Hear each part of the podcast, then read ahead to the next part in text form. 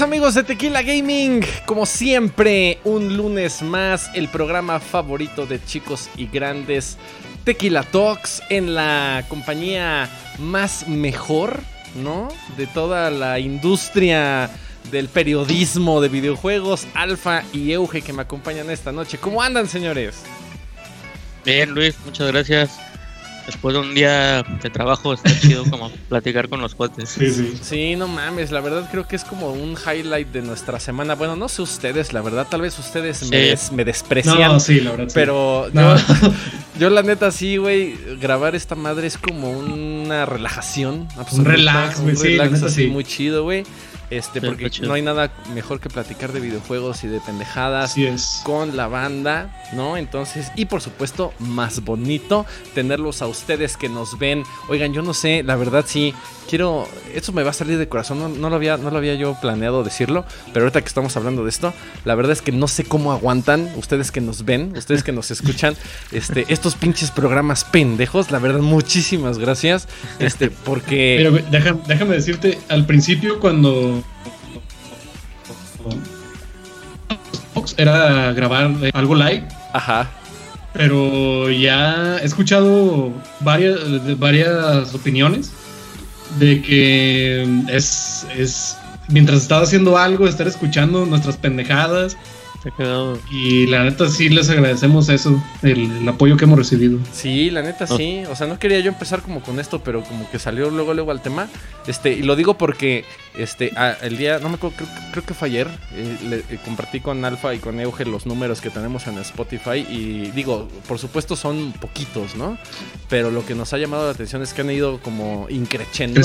Y una de las cosas que yo tenía como, yo personalmente tenía como un poco de miedo es que este, lo, o sea, como los mismos, eh, no sé, como la, parte del podcast de Spotify se, se, comiera como parte de los views de, de YouTube. Y la verdad es que no. O sea, tenemos básicamente como los mismos views. Han ido incrementando poco a poco en YouTube y en Spotify también han ido creciendo. Entonces, no mamen. Qué chido, banda. Muchísimas gracias. Este, porque nos hacen querer seguir haciendo estas estupideces durante mucho tiempo. Porque la neta nada más lo hacemos por ustedes, ¿eh? O sea, no tenemos ni Nos la vemos a ellos. La neta sí. No, tenemos ni Patreon. No estamos pidiendo dinero. Que no sé si deberíamos. Pero creo que no. O sea, la verdad, al menos ahorita, digo, en algún momento, pues el chiste es como ir creciendo como te la Gaming, ¿no? Pero digo, ya estamos como cerca de cumplir, bueno, cerca, casi cerca de cumplir un año haciendo esto semana con semana. Este, y con todo, no nada más con los talks, sino con todos los videos extras que tenemos ahí para ustedes, ¿no? Entonces, este, la neta es que sí, qué chido. Muchísimas gracias porque no nos han dejado de seguir. Y no, no nada más eso, sino que nuestros números han ido creciendo poco a poco de manera orgánica.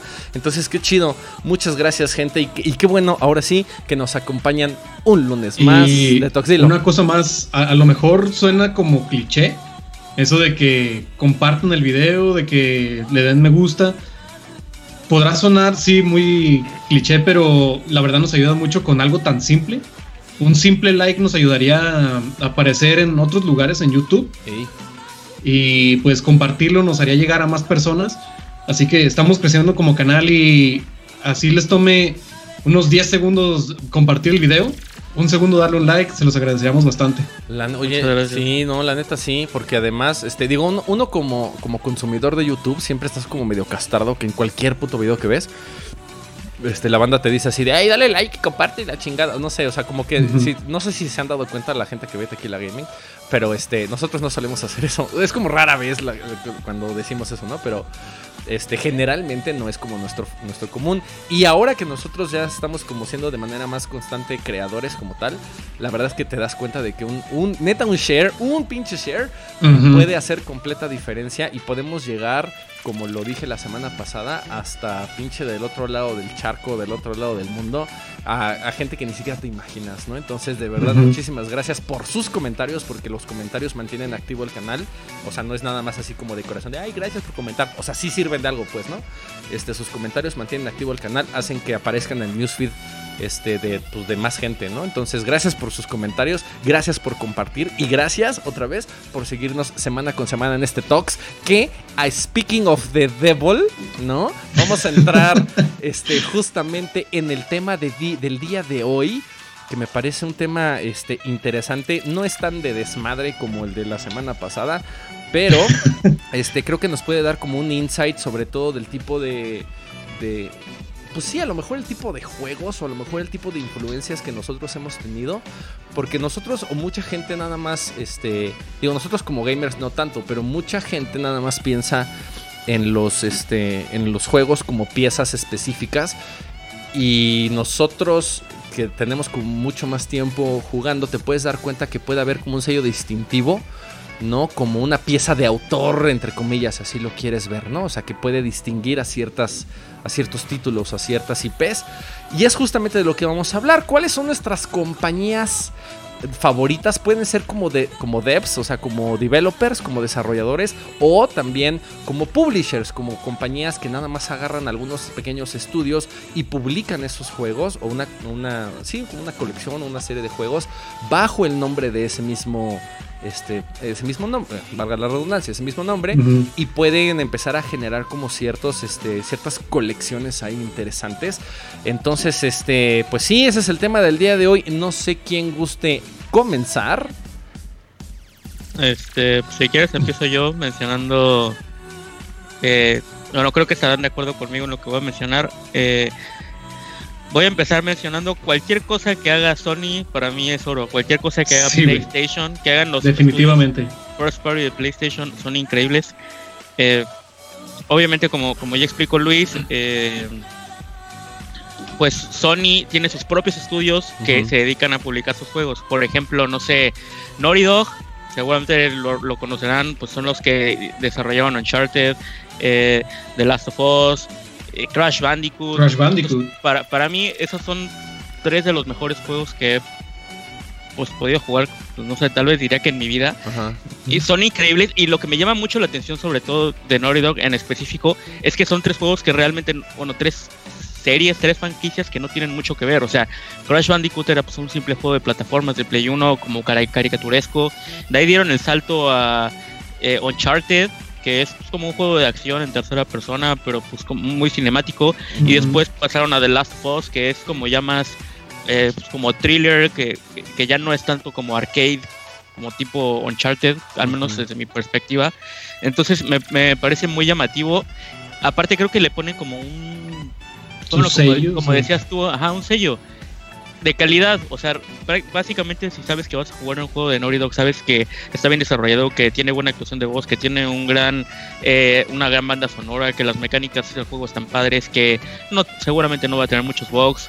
Entonces, pues Naughty Dog para empezar, no sé si tengan algo que decir pues, sobre eh, eso y algo, algo que me encanta de Naughty Dog y como a modo de pues de plática, algo que me algo que me animó a comprar en sí el PlayStation 4 porque pues yo era Xbox y no se me hacía como que muy viable comprarme un Play 4 teniendo casi los mismos juegos y comprarlo únicamente por las exclusivas. Lo que me ganó fue un video que vi de Uncharted 4 en el que le disparaban a las piedras en el suelo y se veía como una se veía como que la tierra se, seguía pues como una avalancha. Sí. Es, esa atención a los detalles que tiene Naughty Dog, la neta me hace respetarlos como desarrolladores. Por ejemplo, una de mis partes favoritas de Uncharted 4 es en Madagascar. Y casi la mecánica central de, ese, de esa parte del juego es manejar el jeep y usar un. No me acuerdo cómo se Wrench, le dicen en el, en el juego, pero en español no me acuerdo cómo se dice. Ajá. ¿Llave? ¿Cómo? ¿Llave? No, Wrench. Eh, como la, lo que tiene el jeep para. Ah, Simón. Ajá. Como esta, este sistema como de poleas, ¿no? Donde amarras algo al polea, y, exacto, la polea. palanca, ajá. Y cuando Nathan agarra esa polea, se ve como que volteas poquito y se la cambia de lado. En ningún momento se pasa por sobre algún objeto. En ningún momento. Siempre la pasa por atrás, por adelante, salta sobre ella. E incluso cuando te subes al jeep, aunque no lo notes, lleva el se quita el arma de la espalda, la deja en medio de los asientos, eh, mete los cambios en el jeep, todo, todo, todo son pequeños detalles que, en serio me hacen respetar a Naughty Dog como desarrollador. Claro, porque ese, que... perdón, ese tipo de ese tipo de cosas, este, digo, eh, cuando, cuando ya eres como un poco más clavado en, el aspecto de los videojuegos, te puedes dar cuenta que hay algunas algunos este, objetos dentro del mismo nivel o del mismo juego como tal que no tienen colisión. O sea, es decir, que son como objetos transparentes. Transparentes. Ajá, o sea, el personaje... no precisamente visibles porque tienen textura, pero no tienen colisión. O sea, los ves, pero, pero, el personaje, ándale, como que el personaje puede atravesarlos fácilmente. Y eso justamente que mencionas, Alfa, es, es, es, muy cabrón porque, o sea, eh, requiere como muchos recursos darle colisión a un, a un, a un objeto porque requieres desarrollarle las físicas de la colisión. ¿No? Entonces, para muchos desarrolladores a lo largo de la historia es mucho más fácil nada más darle textura y no darle colisión. Por ejemplo, esto que dices de que se pasa, digo, esto va a ser como un ejemplo para los que nos ven en YouTube, ¿no? Que se pasa como el, cable de aquí y se lo pasa por atrás.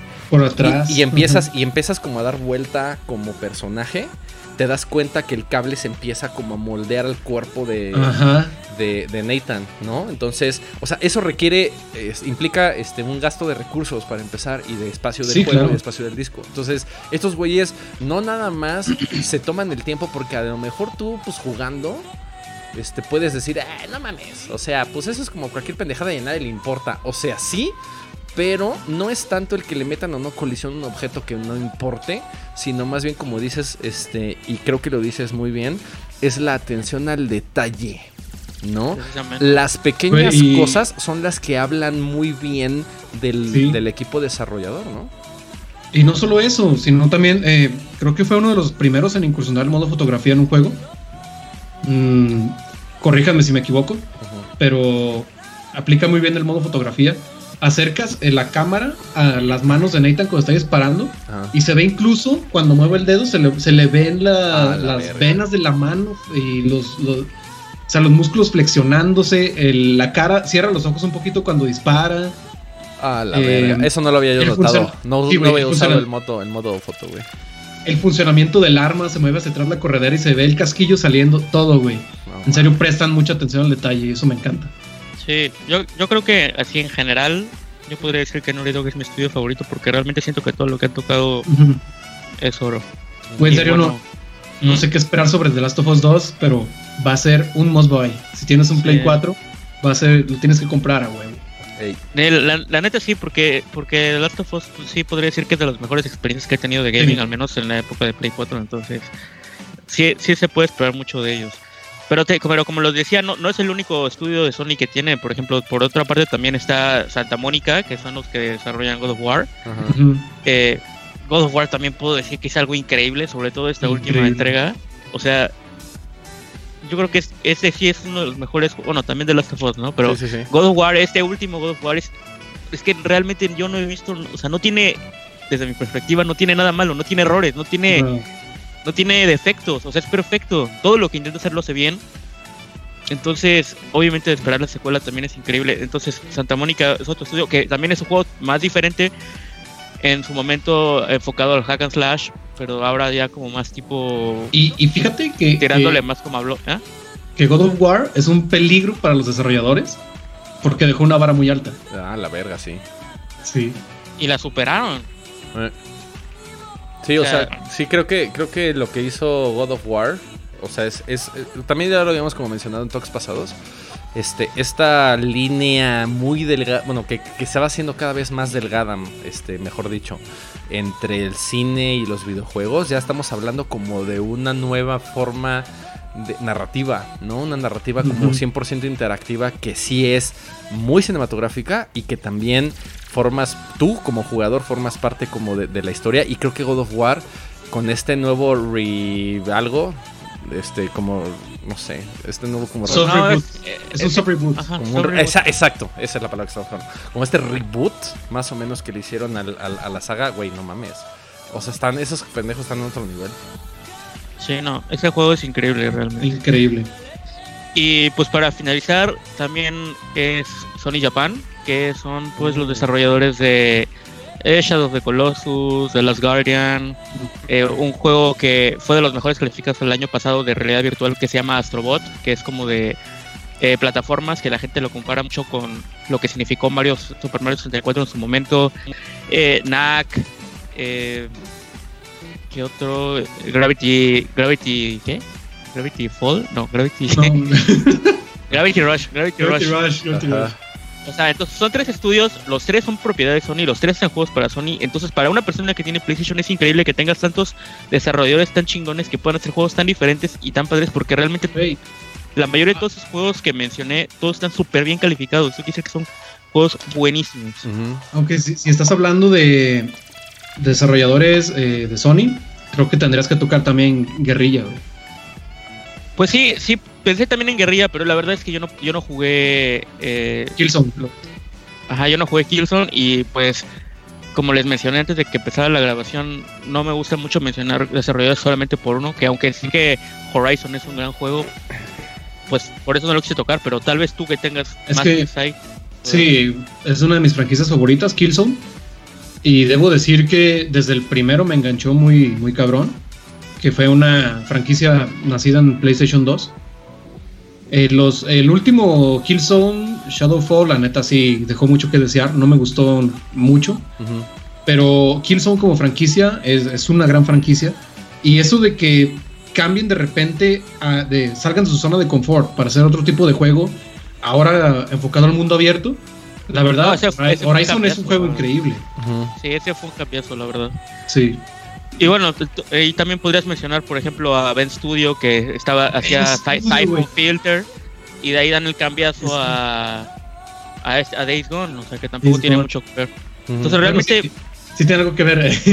algo que les había comentado. Bueno, bueno pero ya fue post-talk, post-grabación eh, para los que no lo sabían, y no es a modo de spoiler, eh, porque es algo oculto del juego, pues Siphon Filter, para quienes los jugaron, sí tiene algo que ver con Days Gone. Ajá. Porque resulta que el, el, virus que creó a los zombies de Days Gone, que no son zombies, son infectados, ya sé, pues fue el mismo virus Siphon Filter de los juegos que desarrolló primero Sony Ben Studio. Y te encuentras varios archivos que hablan sobre Gabe Logan y sobre sus compañeros y cómo fallaron para salvar el mundo y al final ese virus pues se, expandió por todo el mundo. Sí, no, es que ahorita que me estás diciendo eso me, me pongo a pensar que es muy interesante esto que hacen, porque como desarrollador, una de tus máximas preocupaciones es el dinero, ¿no? Tienes que ser un juego bueno, porque de, que, de que compren mucho su juego depende si vas a comer o no, ¿no? Exactamente. Entonces, en este sentido, los estudios de Sony tienen la ventaja de que les vale madre, por eso pueden aventarse a hacer cosas aventuradas, porque siempre tiene alguien que los esté financiando y obviamente lo pagan haciendo buenos productos.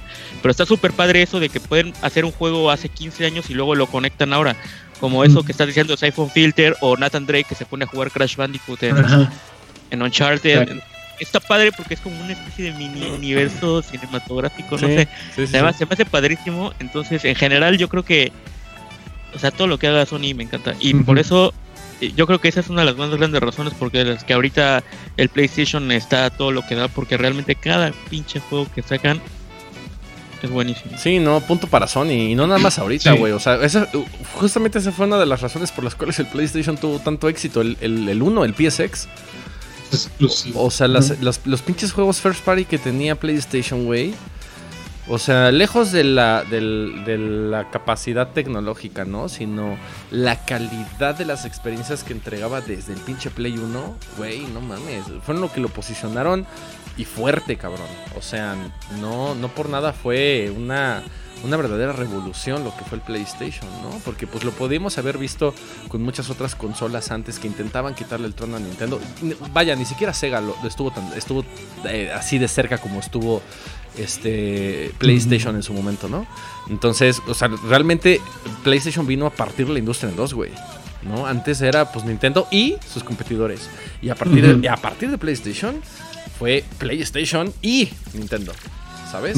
Entonces, este, no, claro, o sea, todo el, todo el, el éxito que puede tener una, una compañía es por supuesto la calidad de, sus videojuegos, que depende de muchas cosas, esencialmente del gameplay, pero de qué, qué otras cosas más te pueda como ofrecer. Entonces, sí, no, claro, pues Sony es, o sea, de los pinches tops mundiales de desarrollo de videojuegos. Alfa, ¿qué has pensado? Pues yo voy a hablar sobre una de mis desarrolladoras favoritas, que es From Software. Ajá que son los desarrolladores de los Dark Souls, de Sekiro, Bloodborne. Yo, yo me adentré bastante a los juegos de Front Software desde Bloodborne. Quisiera haberlo hecho antes, la verdad.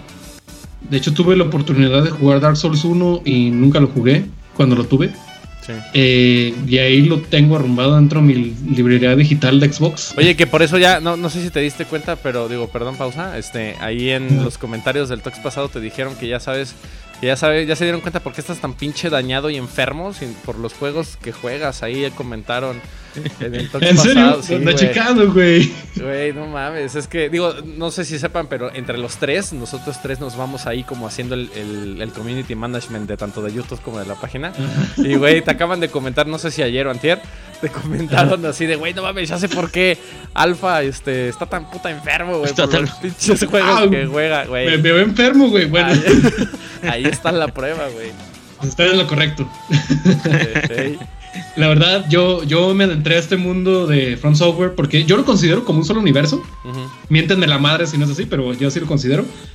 Me adentré con Bloodborne y la verdad, no mames, es uno de mis juegos favoritos. Tiene un, un lore fantástico, las mecánicas de juego, todo, todo. Es un, es un juego perfecto. Para mí es perfecto. Y Dark Souls, el primero que probé fue el 2 que a decir de muchos es el peor Dark Souls que existe. No es un mal juego, es un gran juego, pero es un mal Dark Souls. Porque Hidetaka Miyazaki no estuvo envuelto en el desarrollo de este juego. Dark Souls 3 también es un gran juego. Y tanto me gustó cómo trabaja Front Software que empecé a investigar cuáles juegos habían desarrollado antes. Desarrollaron algunos de, de mechas, de robots, batallas de robots, la verdad no recuerdo cómo se llaman eh, y desarrollaron a los predecesores de Dark Souls, que fueron, bueno, mejor dicho, de Demon Souls, porque Demon Souls, luego Dark Souls. El, predecesor de Demon Souls fue un juego de PlayStation, una franquicia de PlayStation 1 y PlayStation 2, que se llama Kingsfield. Y es como Dark Souls, pero en primera persona. Y tuve oportunidad de jugar un par de, de Kingsfields, y la verdad también son increíbles. Ah, tal vez para algunos eh, muy fijados en las gráficas de juegos, probarlo ahora en, en, ese tiempo pues no va a ser la, gran maravilla. Pero si te encantan los mundos de, de, Front Software, la verdad deberías dar una oportunidad. Eso y aparte con lo que viene, güey.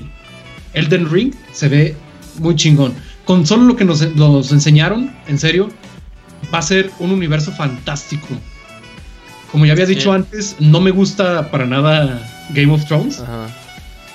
Pero yo respeto que este cabrón, el autor de Game of Thrones, puede crear universos fantásticos.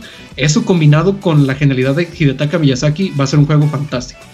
La neta, sí, güey. Va a ser como un Lord of the Rings para adultos, creo. Si, ah, si, pudiera yo decir pendejadas, ¿ah? Porque eh, Lord of the Rings no es para, no es de ese güey.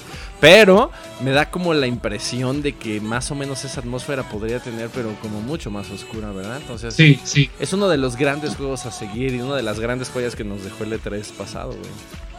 A mí lo que me llama la atención es que no, no he conocido a una sola persona que haya jugado algún juego de From Software y que no haya literalmente quedado traumado con ese juego. O sea, las personas, o sea, las personas que yo conozco que han jugado eh, Bloodborne o, Dark Souls o alguna cosa así, literal se lo sacaban y se lo sacaban y se lo sacaban y se lo sacaban. Sí, sí, sí, sí. O sea, descubren todo, le sacan platino, se lo sacaban al derecho del revés, hacen speedrun. O sea, no sé qué tiene esos juegos, nunca los he jugado porque lamentablemente ese tipo de setting a, mí no me llama tanto la atención. Eso del mundo todo oscuro o así. A mí no me llama la atención. Es que mira, pero sinceramente, respeto. A mí tampoco me llamaban para nada la atención. Me eh, recuerdo cuando eh, lanzaron Dark Souls 2, entraba a YouTube y veía decenas y decenas y decenas de videos de Dark Souls 2. Entré a ver un poquito, eh, una guía y la verdad no, me llamaba la atención. Decía que es que qué vergas, no le entiendo nada. Este voy agarrando un chingo de objetos, eh, leyendo lo que las leyendas de, de, los objetos y no entendía ni madres, no entendía ni lo que estaba haciendo. Nada más veía que al güey lo mataban de dos espadazos y ya chingó a su madre.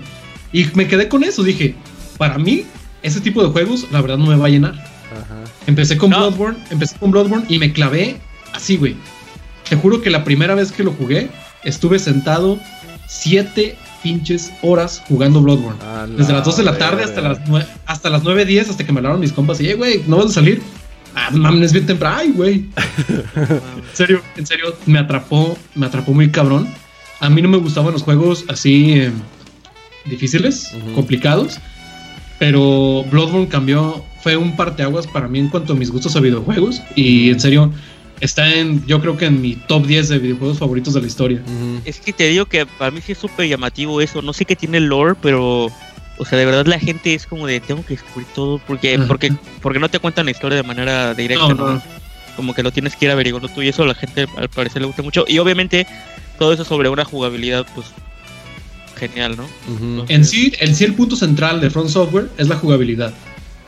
La historia, aunque algunos me, me mienten la madre, yo creo que queda en segundo plano no, no, obvio, obvio. Que, quiere, quiere, la descubre, que no, no.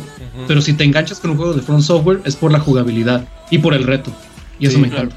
Sí, principalmente por el reto. Por Sí, no, a mí me tocó reseñar el 3 y, o sea, fue como un. Un poco muy raro, güey, porque. o sea, jamás había jugado nada de From Software, ¿no? Y, cuando lo jugué. O sea, primero tienes como esta pinche. O sea, para empezar, a mí lo, la impresión que me dio fue que es como demasiado complicado, como todo el menú management. Y, como que algunos ítems no sabes ni qué pedo y no sabes cómo subir de nivel, ese tipo de cosas, ¿no? Pero gracias a que lo reseñé pude como este obligarme a seguir jugando.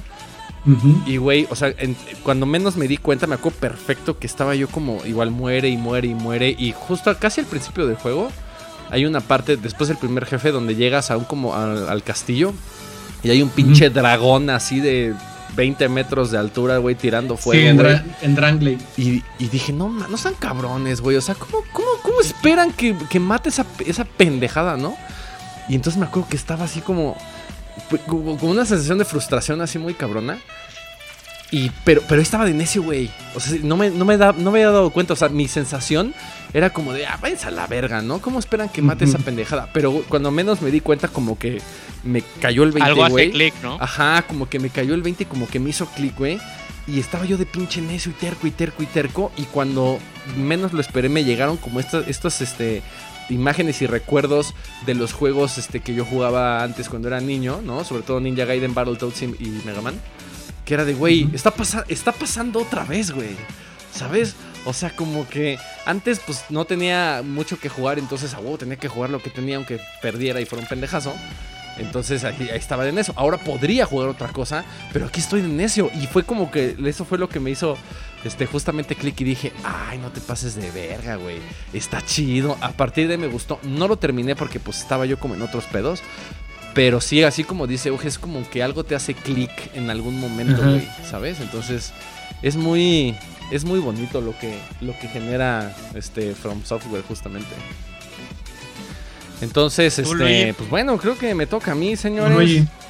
Este, yo quiero justamente hablar de eh, una de las compañías que para mí ha sido la mejor y ha estado casi desde el inicio, me atrevería a decir, de esta nueva revolución después de la después de la casi muerte de la industria de los videojuegos por allá de 1982, ¿no?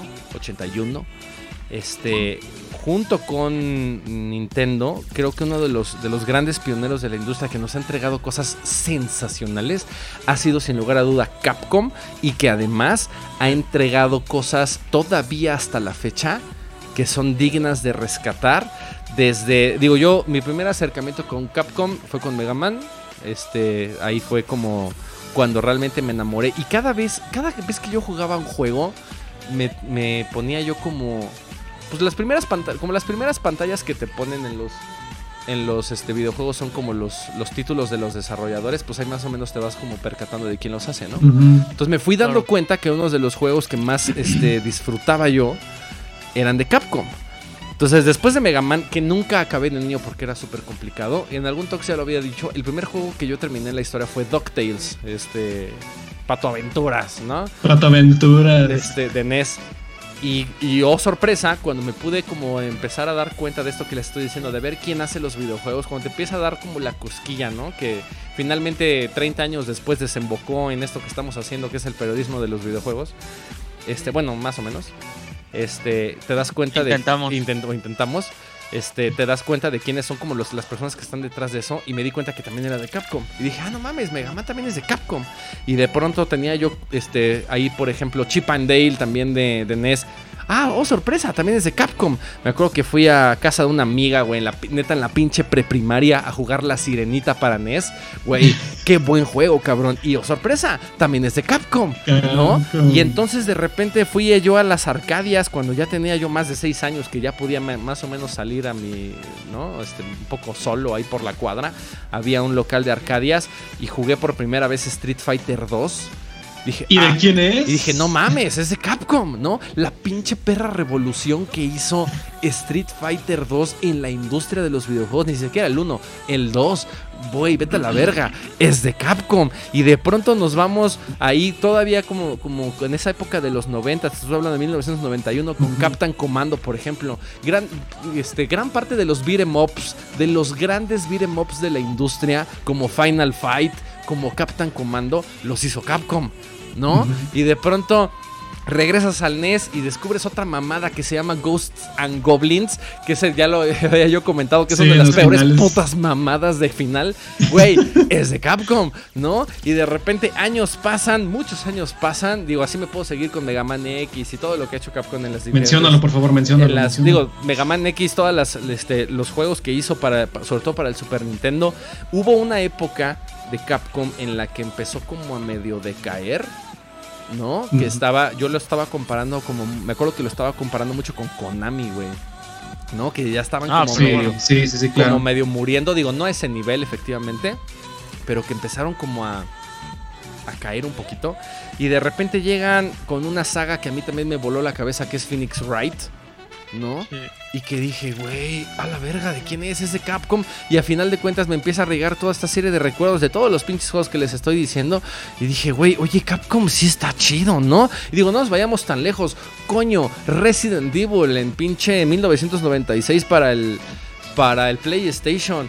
O sea, Capcom ha sido una pieza fundamental, creo yo, en cada una de las generaciones en las que se ha parado. Así es. O sea, no hay juego, bueno, no sé, juego, toda la pinche saga y sarta de mamadas que le hicieron a mi bombero azul con, a mi bombardero azul con Mega Man Battle Network, váyanse a la verga, ¿no? Pero a partir de ese momento, digo, todo lo que ha hecho Capcom, creo, en cualquiera de las generaciones de consolas, ha hecho algo súper innovador. O sea, súper, ¿no? Dilo. Y mira, sí, como, como dices, tuvieron su. decayeron demasiado. Yo pienso que fue mediados del, de los 2000. Sí, hasta. Apenitas, güey. Hasta, hasta, hace, hasta hace un año. Exactamente. Y este año, este año renacieron a lo grande. Sí. Ese fue. Resident, Evil 2 Remake mostró en verdad cuánto quieren sobresalir. Devil May Cry 5 está increíble y tienen muchos planes a futuro. Definitivamente concuerdo. O sea, fue como. Yo, yo sí me atrevería a decir que 2019 fue el resurgimiento del Fénix de Capcom, güey. O sea, porque ya estaban o, muy olvidados o medio huevones, o nada más prestando licencias, o nada más haciendo compilados, y de repente, güey, te volteas a verlos y de repente, o sea, quieren hacer, quieren hacer las cosas chido, güey. Devil May Cry, Resident Evil 2 Remake y todo lo que se viene de Capcom, no te quiero yo contar. Alfa, este, Eugenio, algo ibas a decir. Sí, bueno, o sea, yo lo, lo único que quería rescatar era, o sea, precisamente lo que ustedes han dicho que, o sea, Capcom es muy respetable y sí podría decir que es uno de los mejores publishers, guion developers del mundo, porque como tú dices, tienen una serie de franquicias que realmente son como lo mejor en ese género, o fueron los primeros en ese género, o hay algo que nadie más hace algo mejor que ellos en ese género. O sea, eh, Mega Man en los, en los juegos de acción de plataformas, eh, Monster Hunter que inventó un género, Devil May Cry en los hack and slash, eh, Resident Evil con los survival, survival horror, o sea, realmente sus franquicias importantes o, fueron los primeros o son los mejores, entonces simplemente por eso, o sea, son súper respetables. Y como acaban de repetir, bueno, como acaban de decir ustedes ahorita, pues eso de que están mejorando, bueno, de que después de una caída tuvieron un resurgimiento, la nota está muy padre y sí como como que te anima, ¿no? Sí. Un jugador, sí, saber qué es lo que puede venir. Exactamente. Sí, lo único que esperamos de Capcom es puro, tenemos puro hype, güey. O sea, ya cuando antes justamente como dice Alfa, a mediados de los 2000, güey, quizá finales de la primera década de los 2000, este, como ya no esperabas como mucho de Capcom, güey, ya ser como, ah, una de las pinches viejitas, de las compañías viejitas que ya no hacen nada, y volteabas a ver a otros como Atlus, por ejemplo, que también tuvo un pinche despegue muy cerdo, güey. Este, y de repente regresa Capcom con toda la pinche fuerza que traía antes. Güey, no mames, los amo. Los amo, güey. O sea, cuando realmente me pudieron volver a entregar. ahora sí voy a hablar nada más por mí y, y Me Alone, este, cuando me pudieron entregar Mega Man 11 otra vez y dije, no mames, los amo, güey. Voy a comprar todo lo que sea de Mega Man y todo lo que sea de, de, pinche Phoenix Wright las veces que sean necesarias para salvar esa, para salvar compañía. Para salvar esa compañía, ya lo había yo dicho, güey. Entonces, no mames, la neta sí, los amo, güey. Sí, es una, es una gran es una gran distribuidora, la verdad, me gusta mucho. La neta sí. Este, Euge. Eh, pues yo me sigo con otro que tristemente, bueno, ya habíamos hablado un poco de esto, eh, Ubisoft. Ajá. Eh, para mí no hay muchos desarrolladores, o no voy a decir, tal vez muy, muy, aventurado, voy a decir que no hay ninguno que tenga, que ponga tanto cuidado a la recreación de sus mundos abiertos como Ubisoft. O sea, realmente es una es una estupidez, es una ridiculez cómo le hace esa compañía. Bueno, hoy obviamente hablando de, Ubisoft como desarrollador, ¿no? ya más tarde hablaré eh, los mundos de Watch Dogs, de, no sé, de Rainbow Six, de, Assassin's Creed, de Far Cry, son juegos gigantescos. Y, y, tienen tanto detalle, se ven tan bien, tienen un montón de zonas, un montón de cosas que hacer, que entiendo que la gente pueda criticarlos, pues muchas veces por sin fundamento, pero realmente los juegos de Ubisoft, sobre todo los de Assassin's Creed, son una recreación súper fiel de cómo, cómo cómo se puede ver una ciudad, cómo se comporta la gente, se ven increíbles, la iluminación es, es, impresionante y, lo que me llama la atención es que son, como, como digo, mundos gigantescos y súper llenos de detalles, con un montón de lore, con un montón de cosas de leer, si te quieres meter obviamente más al mundo de eso. Entonces, me, me, parece que eh, son, son expertos en realizar juegos de mundo abierto que entiendo que podrían trabajar un poco mejor en, no sé, por ejemplo, en las historias principales de sus juegos, eso lo entiendo. Pero realmente la, la, forma en la que trabajan sus juegos de mundo abierto me parece súper llamativo. Assassin's Creed, que es una de mis franquicias favoritas, eh, es... O sea, realmente te das una vuelta por, no sé, por Assassin's Creed Odyssey y es como, como si estuvieras en pinche Grecia, si te, te vas por Origins y es como si estuvieras en pinche Egipto. Realmente la manera en la que estudian todo, la que estudian todo todo lo que estudian, ¿no? ¿Cómo se diría? Pues estudian hacen como su tarea, hacen, su tarea, muy bien. hacen su tarea para recrear las cosas de una manera impresionante. Estoy muy emocionado por el juego este de Legión. De Watch Dogs. De, Watch Dogs.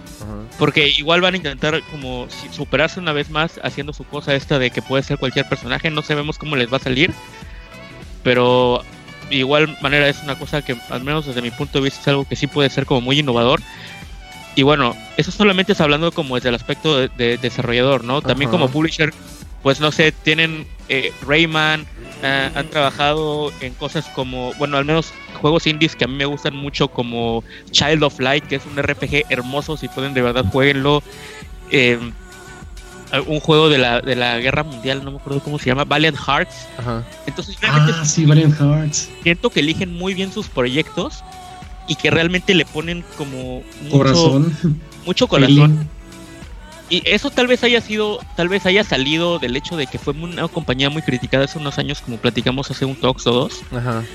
igual como que siento que desde hace unos años dijeron, ni madres, a mí no me vas a comparar con EA o con, con Activision. O sea, yo neta soy diferente. El juego este de Mario Rabbits, o sea, siento que realmente eligen muy bien sus proyectos y les meten mucha calidad la crítica podría ser que tal vez sus mundos abiertos pueden ser demasiado grandes y llenos de un poco de paja, pero realmente el cuidado con el que trabajan cada uno de sus proyectos me parece algo impresionante y siento que puedo yo ponerlo como uno de los mejores publishers, desarrolladores que hay y para nada lo comparo con o Sí, no. Güey, pero además no, es nada más que lo digas tú. O sea, coño, después de la, del incendio de Notre Dame, que hayan usado este Assassin's Creed para poder recrear este, o reconstruir más bien. Eso es increíble. Este Notre Dame, güey, te da, nada más te dice el nivel, lo que decíamos hace rato, como el pinche el nivel, de, detalle. que pueden tener en sus pinches recreaciones para que un güey nada más vaya y vaya del punto A al punto B. Ya lo acabé, el que sigue, ¿no? Pues eso no es lo importante. Lo importante es, otra vez, el, nivel de detalle que tienen los, de, los desarrolladores habla mucho del nivel de corazón, el nivel de tiempo, el nivel de empeño que intentan entregarte o, la calidad que intentan entregarte a ti como, como videojugador. Y la neta, eso vale mucho. O sea, no es que les. o sea, no estoy diciendo eso como para que les pinches tengamos lástima. Ay, sí, pobrecitos, entonces ahora vamos a comprarlo todo. No, porque además pero es un como a huevo. Pero es un. chido. Exacto, güey. O sea, sí te dan ganas, como, como dicen en inglés, de root for their, for they, ¿no? O sea, como de echarles porras y decirles, güey, no mames, o sea, estoy contigo. Y eso hace que seas como fiel, a lo mejor no tan fiel seguidor, pero que sí los estés viendo de cerca para ver cuál es su siguiente proyecto. Y eso crea como un círculo virtuoso en donde pues va a salir un nuevo proyecto de esta compañía y entonces ya sabes que va a ser un buen producto. Entonces, si no lo compras, al menos lo estás siguiendo de cerca o lo puedes empezar a recomendar o probar. Entonces es un ganar-ganar para todos, que las compañías tengan como ese nivel de detalle. Y yo también concuerdo contigo, Ubisoft lo ha, sabido hacer muy bien. Y pues si, se ha sido criticada es nomás por una o dos pendejadas de sus de algunos de sus juegos, alguno o dos box y ya, güey, ¿no? Pero pues como siempre nos ah. pinches acordamos de lo malo, nos vale verga todo y ahora nada más es Soft, ¿no? Pues no, la neta no, gente, hay más cosas. Y eso y eso que se me olvidó hablar de sus juegos eh, como servicio, por así decirlo. Eh, no sé, eh, The Division, el, juego este Peleas for Honor, Rainbow Six Siege, son juegos que, ok, sí, te los venden a 60 dólares, pero los pagas una vez y puedes, y tú vas a tener contenido por años, o sea, por 3, 4 años, siempre va a haber cosas nuevas que hacer, nuevos mapas que jugar, nuevos personajes que, que elegir, o sea, realmente el soporte que le dan a estos juegos como servicio, si es que a ti el, que está viendo este video te gusta eso, es, realmente increíble. Eso sin contar que todos los juegos siempre están en, descuento. Entonces siento que realmente... ¿sabes a, mí con qué me ganaron? Ahorita que dices eso del contenido que, que, van poniendo, la neta, en Ghost Recon Wildlands pusieron varios, varios eventos. Y para empezar, lo que a mí me ganó, güey, la neta, los amo por eso pusieron a Depredador, güey, no mames. Sí, no mames. Y he dicho muchas veces que es mi película favorita de todos los tiempos y en cuanto lo pusieron, no mames. no mames. Sí, a huevo, es un insta Jamás nadie, ah, sí, güey, nadie había hecho eso. Eso, y luego metieron a Splinters, eh, bueno, sí, a Sam Fisher. Sam, Fisher, a Sam Fisher como, como en, una, en unas tres misiones del juego. Ajá. Pusieron a John Bertal, güey hicieron, como el, hicieron como el puente para el juego siguiente. Para conectarlo. Para conectarlo. Tiene ya que dos años que salió el juego y siguen metiéndole contenido. Y es exactamente lo que dices. Le dan mucho soporte a sus juegos. Sí. La verdad a mí me encanta eso. Cualquier cosa He jugado todas las Assassin's Creed, he jugado los dos Watch Dogs, he jugado los últimos tres Far Cry, entonces... Sí creo, que, sí, creo que algo la podríamos como medio... O sea, si algo da pecado, creo es que hubo una, temporada en la que intentaban como, bueno, intentaron, como que empezaron a sobreexplotar sus, sus, sus franquicias, pero también supieron dónde detenerse, güey, ¿no? Entonces, no la cagaron como Activision, por ejemplo, ¿no? Entonces, o sea, sí, ellos, sí los veo como muy honestos en ese sentido, donde sí están o, como que siguen aprendiendo sobre la marcha, ¿sabes? Y además no, no, no tienen reparo en demostrarlo. Entonces eso... Sí, o sea, para mí es como, para mí es como a ver, nos está chingando con que somos malos. Pues no, güey. Mira, mira cómo no, mira cómo no, mira cómo no, mira cómo no. Según yo, eso es como la perspectiva de esos güeyes. Pero no sé, la neta me gusta Sí, no, la neta, sí. Alfa, otra.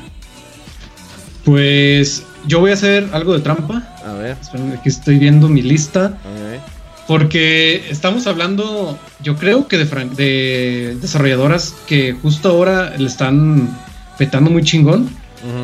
Pero yo voy a hablar algún, de una que ahorita ya, la neta, ya, valió madre. pero que en su tiempo. Konami, güey. Yo sé, sí, güey. Konami. Lo sabía, Konami, sabía, güey. Konami entregó grandes franquicias. Tiene tres de mis franquicias favoritas que son Castlevania, sí. Silent, Silent Hill Uf. Y, Metal, y Metal Gear Solid. Ah, no me gusta tanto, pero sí, estoy, de acuerdo. Eh, yo cuando empecé a jugar juegos de Konami, me acuerdo perfectamente fue con un juego de Super Nintendo que se llama Zombies Ate My Neighbors. Ah, no mames, qué buen juego. Sí, es un juegazo, güey, un juegazo. Fue, em, me acuerdo que me clavé muy cabrón toda, toda una temporada de vacaciones de verano con ese solo juego. Sí. escuchaba el rumor de que eran cincuenta y, tantas misiones y yo, no mames, alcanzaré las vacaciones para pasarlo. y sí, me clavé machín, tenía una libreta llena de passwords, llena de acá está este sobreviviente, aquí está esta arma. Neta, neta, fue increíble. Y cuando probé por primera vez Silent Hill, eh, fue como, no, los juegos de survival horror para mí, eh, para ahí eh, me, me, empezaron a encantar. Ya había probado obviamente Resident Evil, pero Silent Hill fue otro pedo. Sí. Juegazo. Metal Gear Solid, ya mencioné anteriormente también que pues mezcló muy bien la narrativa. Ese tipo, eh, fue el, como el pionero de historias eh, muy, ¿cómo podría decirlo? Muy complicadas dentro de un videojuego. Y lo supo, lo supo manejar excelentemente. Y ni hablar de Castlevania. Me encantaban los Castlevania, me encantan los Castlevania clásicos. Pero lo que hicieron con Symphony of the Night, que aunque digan que es el mejor de toda la franquicia, para mí no lo es. Para mí los mejores pues son los de Game Boy Advance y los de 10. Son unos juegazos. Y, e incluso los reboots, los últimos juegos que entregaron también son buenísimos. Sí. Y créeme que si hicieran las cosas bien y dejaran sus putas máquinas pachinko de lado. Vamos a poner imágenes de máquinas pachinko aquí. Sí, güey. si dejaran putas lado y hubieran sacado sus juegos como habían prometido y siguieran entregando juegos de calidad, serían una de las mejores compañías de, eh, la actualidad. la, cagaron Es que fíjate que el caso de Konami es, no, no chistoso, es triste. Sí. Como, el meme. ya no es gracioso, es triste, porque la red está chafa cuando hay una compañía que hace cosas chidas y que de repente te das cuenta que por X o Y razón como que le empezó a valer madre. Entonces sí, sí es, está chafa que pues tenga IPs tan chingonas y que no... Sí, y que además no, no, las, no, las, explote, güey. O sea, yo, yo veo a Konami como esa pinche... Este... ¿Cómo se llaman? Como esa, como esa influencer instagramera, güey, que de repente pierde la cabeza, güey. Así se vuelve completamente loca por la fama, güey. Y por la calidad de las cosas que hace. Y de repente ya, ¡pum! ¡Ya! ¿Sabes qué? ¿Qué? Konami es Britney Spears, güey. Ah, ah, no mames, sí, sí, sí, sí, sí, sí. Eso lo describe perfectamente bien. Alcanzó un chingo de seguidores, perdió la puta cabeza, se rapó y se puso a vender máquinas para chingar. Ah, bueno, eso no hizo Britney Spears, pero la metáfora perfecta es, Britney Spears rapándose y Konami vendiendo pachín, güey. Sí, sí, sí, exactamente eso. Eso fue lo que le pasó a Konami, güey. O sea, de repente explotó. Y, ya, o sea, como que ya dijeron, ah, la verga. Y empezaron a hacer una sarta de mamadas ¿Qué dices, güey? O sea, a mí me duele mucho justamente por Castlevania y por este que también empecé en el NES y por Silent Hill, güey. O sea, bueno, aunque no te guste tanto, o sea, como franquicia, este Metal, Gear, sí, claro. no digo que no me guste, simplemente no soy tan fan, pues, ¿no? Este, pero digo, a mí personalmente me duele por Castlevania y por y por Silent Hill son cosas que jamás le voy a perdonar a Konami, güey. O sea, es como ah, era era parte del, del, del puta, ¿cómo decirlo, güey? De la, de la misma historia de los videojuegos, del nacimiento, otra vez lo que decíamos hace rato, el nacimiento de grandes franquicias que definieron muchos géneros, güey. Güey, es que cada una de las tres franquicias que mencioné, cada uno fue un pilar para lo que conocemos actualmente.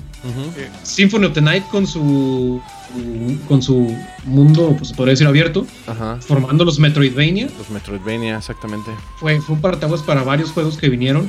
Llámese Guacamole, eh, pues vaya, si le seguimos nunca vamos a acabar. Eh, con eh, Hollow, Knight. Hollow Knight. Si le seguimos, eh, bueno, con Silent Hill, pues... Güey, la, reinvención de los pinches survival horrors, güey. Sí, sí, claro. o sea, ah. y, y Metal Gear Solid con la narrativa en los videojuegos. Exactamente. Fue, fue, el, que se, fue el que se atrevió a, meter, a irse mucho más allá con las historias. Güey, tenían grandes, grandes autores, grandes artistas bajo esa pinche nombre. Tenían a. Ay, cabrón, este.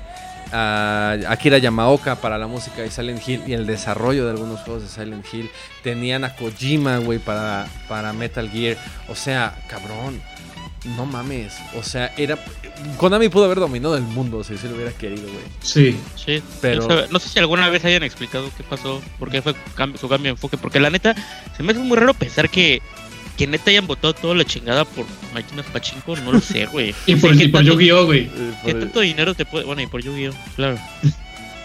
sí, ¿no? Entonces. pues justo como dijo Luis, güey. Se les votó la puta canica. Sí, es que no, no veo otra explicación, ¿eh? O sea, a lo mejor estamos en quiebra, ¿sabes? Alguna otra explicación, pero Es que mira, a lo mejor vieron dinero, güey. vieron que era más viable meterle menos lana a las pinches cartitas de Yu-Gi-Oh! y a las máquinas pachinko que meterle millones a un juego y pues sacar. O no sé. Sí, no, no. Chinga su puta madre. Güey, eso salió muy del corazón, güey. Sí. A resumidas cuentas. A resumidas, cuentas, váyanse a la verga, güey. ¿no? Este, yo quiero hablar de un. de un. Eh, de, de, de, bueno, voy a decir el nombre ya. Devolver Digital, pero no como desarrollador, sino como publisher.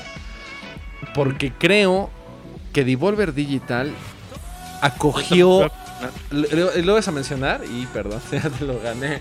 Este, porque creo que Devolver Digital logró acoger, o sea, abrirle los brazos y el corazón a muchas pequeñas este, estudios, güey, ni siquiera estudios, güey, muchos equipos chiquititos de desarrollo de videojuegos, de, de videojuegos independientes, de muchísima calidad y muchísimo corazón y muchísimo empeño, güey, para ponerlos bajo el sello de Devolver Digital.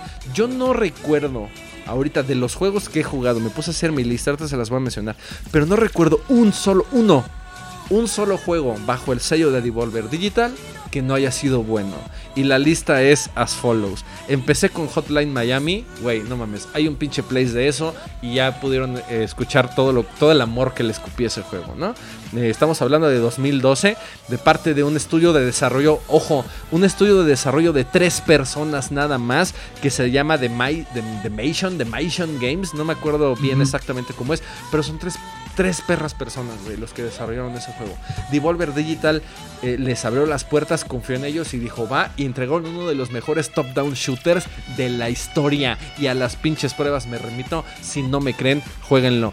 Tenemos también apenas recientemente, 2019, un juego que acaba de salir de un eh, estudio desarrollador igual chiquitito que se llama Doink, Doink Soft este, de Estados Unidos que se llama Gato Roboto para Switch. Güey, no mames, no sabes qué maravilla de juego. Es súper cortito, pero güey, es un, es un Metroidvania, ¿no?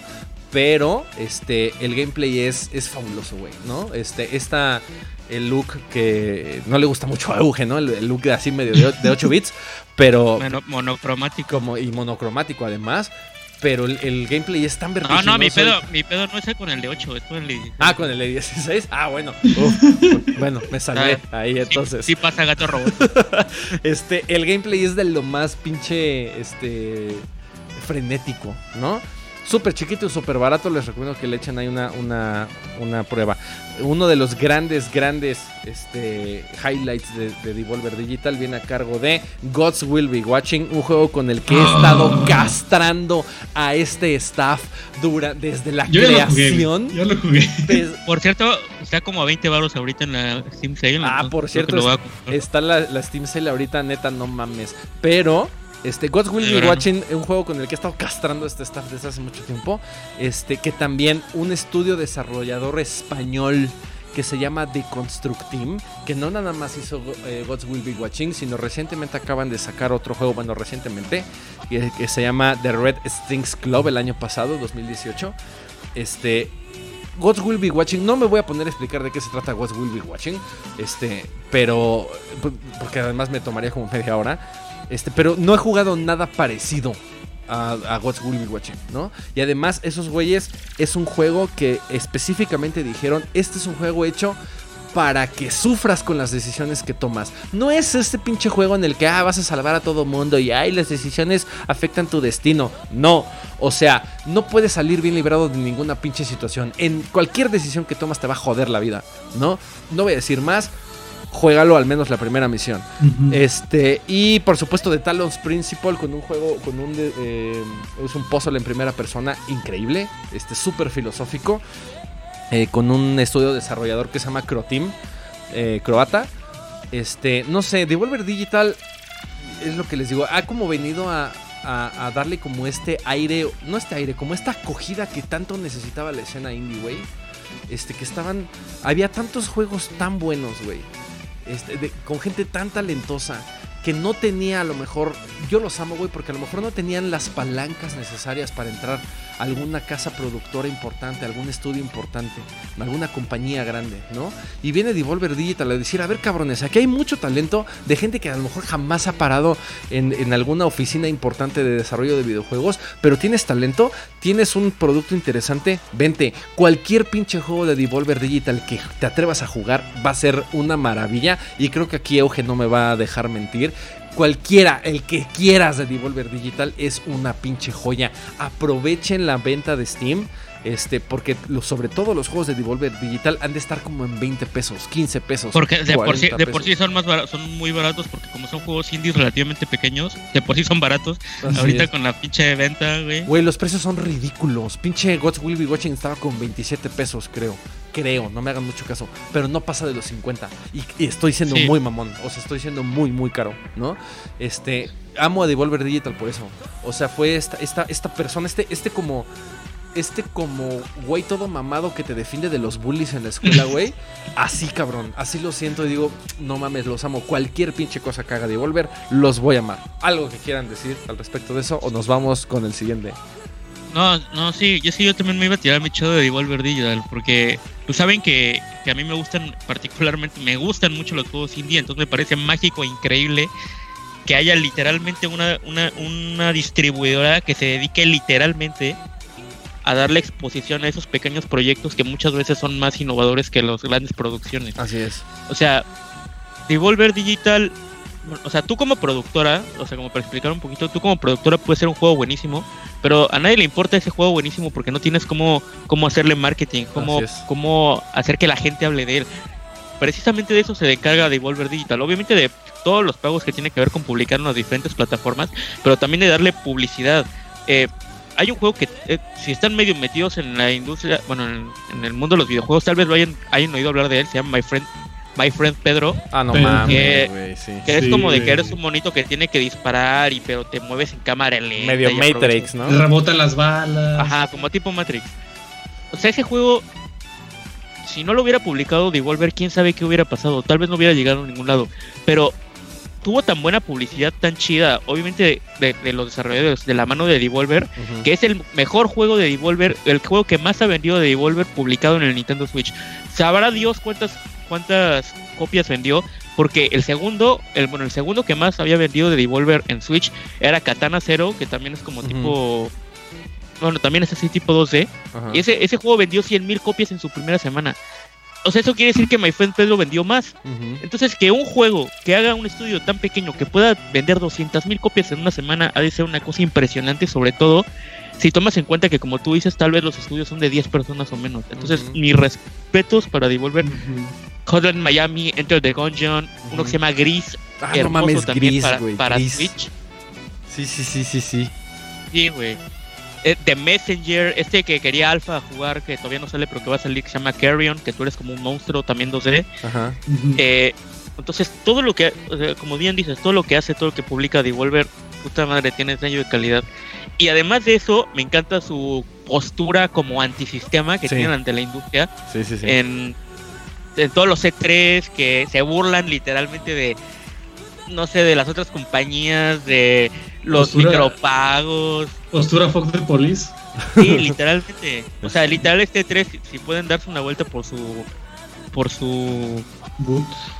No, este... Como el Direct que hicieron, ¿no? La conferencia. El, Direct que hicieron burlándose de Nintendo, que aparte tiene como una historia que vienen siguiendo desde hace como tres años. O sea, la neta siento que sentarte a platicar con los güeyes de Devolver a ser cagadísimo. O sea, sí, esos güeyes traen su pinche fiesta particular, güey.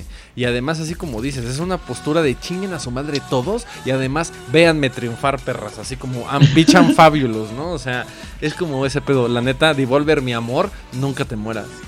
Este, ahí, como juntamos los dos como puntos de vista. Alfa.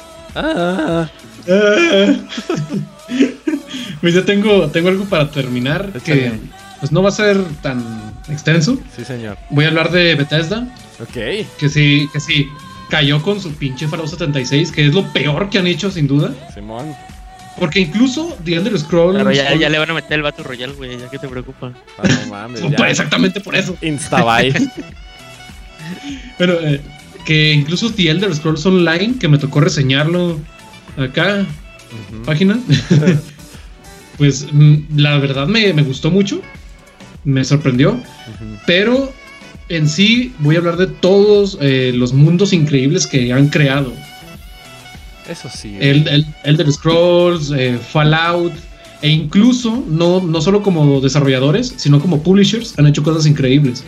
Eh, Wolfenstein, em, The Evil Within. El primero no estoy seguro si ellos también lo publicaron, pero ah, en serio, The Evil Within. Dishonored. Dishonored, güey. Tienen. Son. Eh, bueno, The Evil Within en concreto tiene un mundo increíble. E incluso ya absorbieron a Shinji Mikami y ya está también desarrollando este Tokyo. Eh, Ghostwire Tokyo. Wire Tokyo. Y exactamente por eso me encanta Bethesda, porque no solo como desarrolladores, sino también como publishers hacen, cosas increíbles. Y me acuerdo particularmente de de cuando un vato juntó no sé cuántas botellas, bueno, tapas de botella de refresco. Ah, Simón. Y las envió en una pinche caja yo creo que cualquier otra desarrolladora lo hubiera mandado directamente a la verga. Ajá. Pero esos güeyes le mandaron su copia de Fallout 4. Simón. ¿Qué, ¿Qué, chingón tienes que hacer como para meterte en eso? Y pues voy a hacer trampa y voy a mencionar dos. Parte de, parte de Bethesda. Ajá. Si estamos hablando de, desarrolladoras que hacen cosas increíbles por los usuarios, tiene que ser eh, CD Projekt Red. La neta. La neta lo voy a decir de una vez, eh, The Witcher no es de mis sagas favoritas, lo he jugado y no me ha atrapado, no me ha atrapado como debería. Le voy a dar una oportunidad al 2 y al 3, la verdad. Sí. Tengo que sentarme y tengo que terminarlos porque güey, va a tardar un chingo, pero bueno, dicen que son muy buenos. Lo voy, lo voy a hacer, El Witcher tengo que, muy bueno, Porque hacen cosas increíbles por los usuarios, güey. Yo creo que nadie se ha tomado el tiempo de escribir una, una carta e incluirla en cada, en cada caja de juego. En The Witcher 3 hay como una, una nota de, los desarrolladores y te dicen gracias por comprar nuestro juego, espero que te guste y para agradecerte por gastar tu dinero en este juego, te vamos a regalar 19 contenidos descargables. A la verga. Sí, sí. ¿Qué chingados hace eso, güey? chingón, güey. aman, lo que hacen, aman sus juegos, aman a la comunidad. Y con, con Keanu Reeves lo demostraron, güey. Sí. No, no, no, no, la neta son súper respetables, como dices eso, y también me acuerdo que también le meten como, aparte como que les gusta mucho meterse ahí con la comunidad, ¿no? Me acuerdo que en sus trailers de, de Cyberpunk también metían como cartas y pistas y cosas así, o sea, la neta se involucran mucho con su comunidad y está padrísimo. Eso de Keanu Reeves, lo de que le regalaron la, la copia... Ah, la, la, edición de colección. al batillo ese que le gritó. You are breathtaking. no, la neta se, la rifaron, güey. No, no, y la neta están muy bien posicionados para la gente, o sea, para... Yo, yo digo, nada más jugué de Witcher un poquito, no me gustó, me abrumé un poco, pero... Exacto, pues exacto, esa es la palabra, me abrumé, güey. No es que no me Pero bueno, dicen que es increíble, entonces, bueno, pues confío en la gente, entonces la gente, la, neta, les tiene mucha... Mm mucha confianza y seguramente van a hacer un buen trabajo con Cyberpunk. Sí, yo, me atrevería a poner como a, a, ese nivel o a ese nivel imagen de, en, el público a CD Projekt Red y a From Software. O sea, son como compañías que tienen como mucho... O sea, su, nombre pesa un chingo, güey. Y les tienes como mucha confianza a, las cosas que hacen. Entonces, este... Se vienen cosas interesantes para, para CD, eh, CD Projekt Red. Y este y creo que es una compañía que todavía le queda un chingo de vida. Creo que apenas está, eh, está realmente empezando a demostrar de qué es capaz, güey. ¿No? Entonces, este, la neta, una, de las grandes, grandes compañías de, todo esto que estamos hablando, ¿no? Yo voy a igual terminar. dilo, dilo, dilo, dilo, dilo. No, nada más para cerrar que cuando una compañía demuestra que en verdad ama lo que hace. Exacto y no lo hace únicamente. Obviamente todos lo hacen por el dinero. es un negocio. Pues es business. Pero aparte te puede gustar. Ah, sí, pero cuando, cuando les encanta y aman y aman lo que hacen, luego eh, de chingazo se nota. Se notan enseguida y uno como usuario lo agradece porque hacen cosas increíbles. Así es. Y haces, o sea, creas como esa conexión Este, con el, con, o sea, tú como, como desarrollador creas esa conexión con las personas que van a consumir tu contenido, güey. O sea, no creo que haya, otra manera de hacerlo. Que por ejemplo, una de las cosas que dije que de Bethesda que yo te iba a decir es que creo que una de las cosas que pecó Bethesda fue de soberbia, güey. O sea, Bethesda empezó, empezó como muy bien como tú lo dices. O sea, a mí me voló la cabeza con, con, con el, con el reboot de, de, Fallout, ¿no? Con Fallout 3. Este, pero de repente se la empezaron a creer así muy cabrón. Que perdón, Bethesda, el mejor Fallout es Fallout New Vegas y eso lo, lo hizo Obsidian, no lo hiciste tú. Sin embargo, sí sentaste las bases con Fallout 3, ¿no? Este, Y de repente les empezó a salir como todo muy bien y, ah, no mames, Bethesda y la chingada, se les subió a la cabeza y empezaron a hacer como muchas mamadas. Y ahorita ya están empezando, hasta apenas 2019, están empezando como a bajarle tantito de huevos y a darse cuenta de lo que están haciendo como las otras compañías. Justamente el paralelismo que estoy haciendo es como CD Projekt Red, donde te das cuenta que sí es importante que el cliente esté contento, güey, ¿no? Una de las cosas que dijo, que dijo este Howard, que fue, mientras sigan comprando Skyrim, nosotros lo seguimos vendiendo. O sea, sí, cabrón. Pero. no me lo digas tan Pero no me lo digas, o sea, échale tantita vaselina, ¿no, güey? O sea, lo puedes decir como de otra forma y decir, güey. Porque incluso en el E3 anterior mamaron con que iban a sacar en una calculadora y en un refrigerador. No, de hecho sí lo sacaron. Lo sacaron para. Ah, la verga, neta. Para el, para el Amazon. ¿Amazon qué? Prime. No, el, Home este, ¿no? Ah, no. Alexa, para Alexa. ya que paren de mamar. Puedes jugarlo, puedes jugarlo en tu Alexa, güey. No, seas cabrón. Entonces, pues bueno, yo para, para cerrar, señores, este, la verdad no me quiere ir por lo fácil porque sí, iba a decir Nintendo como first party, pero creo que es muy sencillo, güey. Entonces, más bien, la neta. porque tenemos, digo, cualquier cosa first party que haya hecho Nintendo, ya lo sabemos, no importa si eres fan o no fan, es este oro sólido. Creo que han sido muy pocas cosas first party de Nintendo, porque también ha tenido sus pinches descalabros, pero han sido los menos, ¿no? Pero más que hablar de Zelda y de Metroids y de Mario y la chingada, que todos estamos de acuerdo en eso, sí, que padre, yo quiero hablar de la que para mí, personalmente, ya sé, crucifíquenme y, y maten men todos, este, pero para mí fue la época realmente dorada de los videojuegos, que fue el Nintendo 64 como época y como consola. Ya lo sé, el PlayStation 2 fue el, el verdadero pilar de esa generación de consolas. Sin embargo, yo afortunadamente sí pude como tener mucho acceso ahí al PlayStation 2. Nunca lo tuve, pero mi mejor amigo sí. Entonces estábamos ahí como siempre en esta guerra absurda, ¿no? De quién era mejor, si Play o Nintendo, bla, bla, bla. Bueno, pero este, no nada más el Nintendo 64 para mí, para mí es la mejor consola de Nintendo. Este, ahorita el Switch ya medio lo está desbancando un poco, ¿no? Pero creo que todo lo que salió, o el 99% de las cosas que salieron para el Nintendo 64 fueron increíbles. Especialmente con Kirby. No. Especialmente con Superman 64. No, no es cierto. No, no mames, no me vayan a pinche aquí a ya cerrar de suscribir de este pinche canal de cagada. No, no. especialmente. ¿Cómo lo, te atreves? Lo que hizo con Rare. ¿No? Para mí no hay, no ha habido mejor simbiosis en la industria de los videojuegos en la historia hasta la fecha. Quizás solamente comparable con Sony y Naughty Dog, pero creo que todavía le falta un poco en mi parecer. Este, no ha habido mejor simbiosis en los videojuegos de compañías eh, como Nintendo y Rareware, ¿no?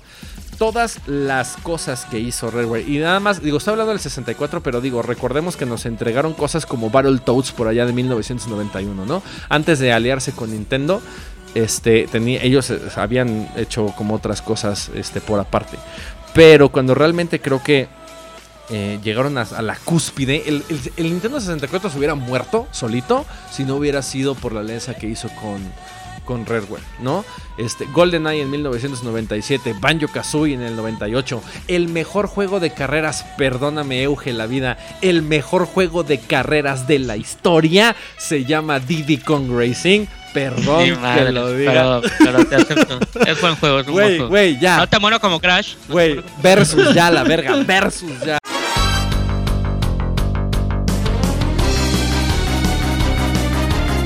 Versus a la verga. CTR contra Diddy Kong Racing. CTR contra DKR. Güey, no mames. O sea, uff. Este, eh, toda la trilogía de Diddy Kong, de, perdón, de Donkey Kong Country en el Super Nintendo, güey, la revolución tecnológica que fue poder hacer Donkey Kong Country en el Super Nintendo, este, lo que implicó a nivel industria esa pinche trilogía, fue una pinche un puto mind blow, ¿no? Uno de los mejores juegos de peleas que desafortunadamente murió, que se llama Killer Instinct, también es de Rareware. No mames con el lore, no mames con la música, no mames con el gameplay. Uf, Killer Instinct era como la neta, ¿no? Entonces, creo que todo lo que hizo Rare junto con Nintendo fue este, excepcional. O sea, cualquier juego, Jet Force Gemini, que es el que eh, la gente más odia, este, pero pues porque es complicado y porque es largo y porque le tienes que estar grandeando, pues sí, raza, pero pues Perfect Dark. Perfect Dark, no seas cabrón, ¿no? Digo, tenían como sus pinches, este... Eh, digo, no sé si lo sabían, una de las cosas por las cuales Nintendo ya estaba hasta la madre es que Rareware nunca cumplía con sus este con sus deadlines de, sus juegos, güey. Entonces siempre estaba retrase y retrase y retrase y retrase. Y esa fue una de las grandes, al menos en los comunicados oficiales que recuerdo haber leído en aquellas épocas de revista Club Nintendo, ¿no? Fue que Nintendo ya estaba hasta la madre porque esos cabrones nomás no, o sea, les, se pasaban por los juegos los pinches deadlines. De hecho, le quitaron la producción.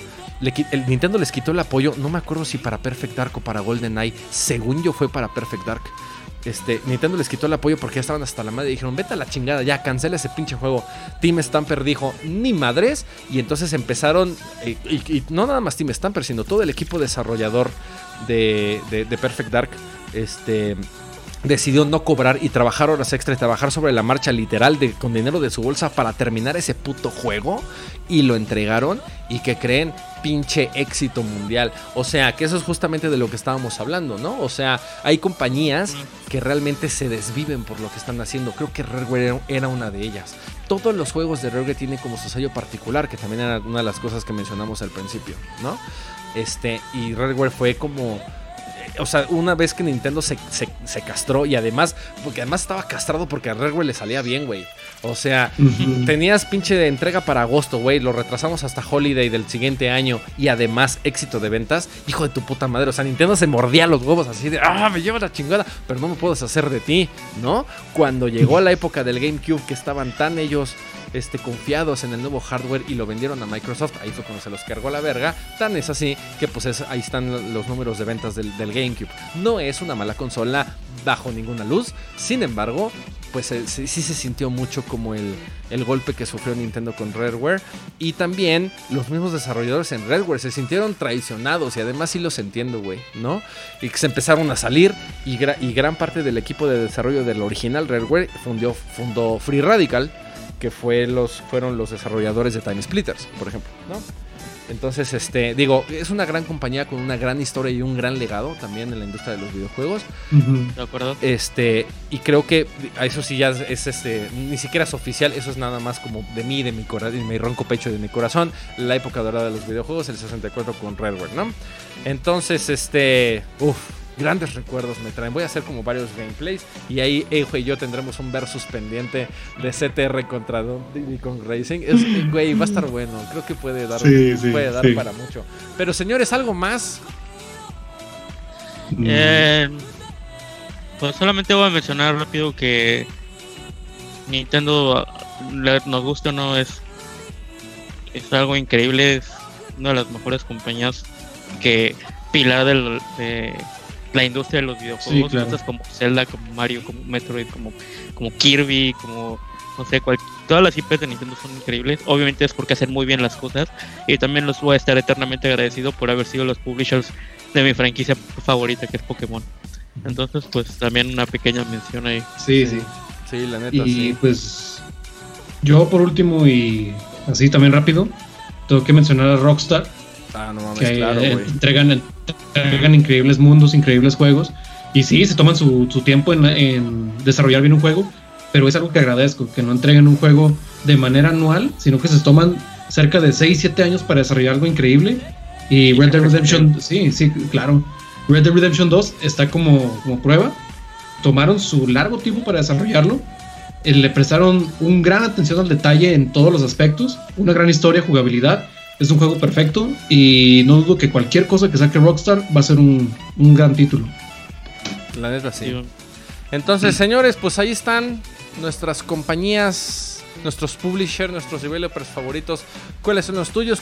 ¿Coincides en alguno con nosotros o no? ¿O tienes algo más que aportar? Por supuesto, siempre son súper bien recibidos los comentarios en nuestros videos y hacemos todo lo posible por contestarlos todos y mantener esta agradable interacción con todos ustedes, nuestra querida comunidad de Tequila Gaming. Señores, nosotros nos vamos. Gracias por habernos acompañado en este lunes más de Talks. Alfa y Euge, buenas noches. Descansen, racita. Y aquí seguiremos. Esperen el video del miércoles que va a estar muy bueno. Así que pongan atención. Y por supuesto, oigan, nada más rápido. Quiero hacer un, aquí un anuncio porque no quiero hacer un quicks para esto. Este, el, el video que salió el miércoles de la semana pasada, el de yo tratando de speedronear, sí es algo que quiero hacer, pero para eso necesito hacer un stream. Entonces, este, eh, en estos días en la página, eh, ahí pondré como el, el, día en el que haré el stream. Seguramente será un sábado. Pues porque necesito raza, ¿no? Necesito raza que lo vea. No voy a hacer un pinche stream para mi gato, ¿no? Para mi perro ahí nomás que me vea. Este, digo, lo puedo hacer y puedo subir el tiempo, pero pues estaría chido que me acompañaran como en ese en esa onda. Entonces, estate pendiente. También tenemos grandes cambios para Tequila Talks, ¿no? Vamos a, estamos esperando la segunda temporada y el fin de temporada de, la, de la temporada 1 de Tequila Talks va a estar increíble. No te lo pierdas próximamente. Ahora sí, señores, nos vamos. Gracias por habernos escuchado en Spotify, por habernos visto en YouTube. Acuérdate de suscribirte, darle like y compartir. Y por supuesto, y siempre se me olvida hacer esto, así que voy a hablar un ligeramente más lento, porque siempre me apasiono de las cosas, ¿verdad? Y entonces se me olvida, pero ya lo tenemos, señores, pásenla bien pinche suave.